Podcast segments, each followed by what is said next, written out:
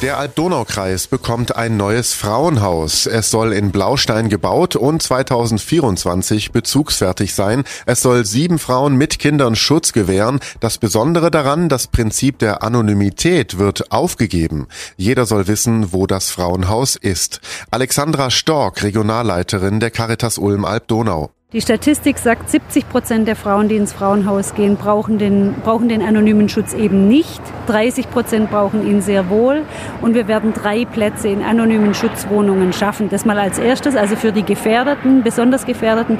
Und hier wird es alles Mögliche an elektronischem Schutz geben, an einer Sicherheitsschleuse am Eingang. Also ein Neubau hat ja den Vorteil, dass man mit äh, moderner Technik arbeiten kann. Das machen wir. Die, die Scheiben werden besonders gesichert sein und so weiter. Vor allem für die untergebrachten Kinder bringt das viele Vorteile. Also allein die Kinder könnten zum Beispiel theoretischen Kindergeburtstag feiern im Frauenhaus zu Hause, wo sie eine gewisse Zeit zu Hause sind. Sie müssen nicht so tun, als wäre das was Heimliches, wo sie sind. Als ein Beispiel. Wir können das äh, Umfeld anders einbeziehen. Das hat viele, viele Vorteile und wir freuen uns total, dass das jetzt möglich ist hier. Für stark gefährdete Frauen soll es woanders weiterhin drei anonyme Plätze in Schutzwohnungen geben. Den Löwenanteil der Baukosten von rund 2,1 Millionen Euro trägt der Bund.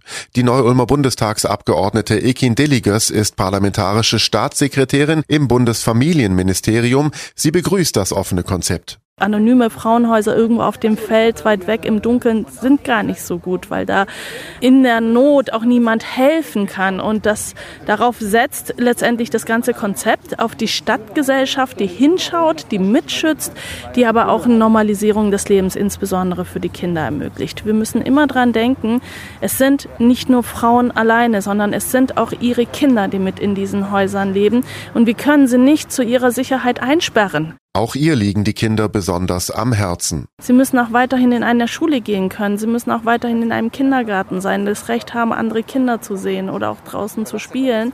Und äh, so viele Zäune können wir gar nicht bauen. Deshalb müssen wir auf das Miteinander in einer Gesellschaft setzen. Und das macht dieses Haus. Ich bin sehr, sehr gespannt darüber, wie auch die Nachbarn darauf reagieren werden. Ich hoffe gut und positiv, weil es setzt auch ein Zeichen für eine gesellschaftliche Haltung. Das alte Frauenhaus in Ulm hatte noch mit dem Prinzip der Anonymität gearbeitet. Es soll abgerissen werden. Ich bin Paolo Percoco. Vielen Dank fürs Zuhören. Bis zum nächsten Mal. Donau 3 FM. Einfach gut informiert.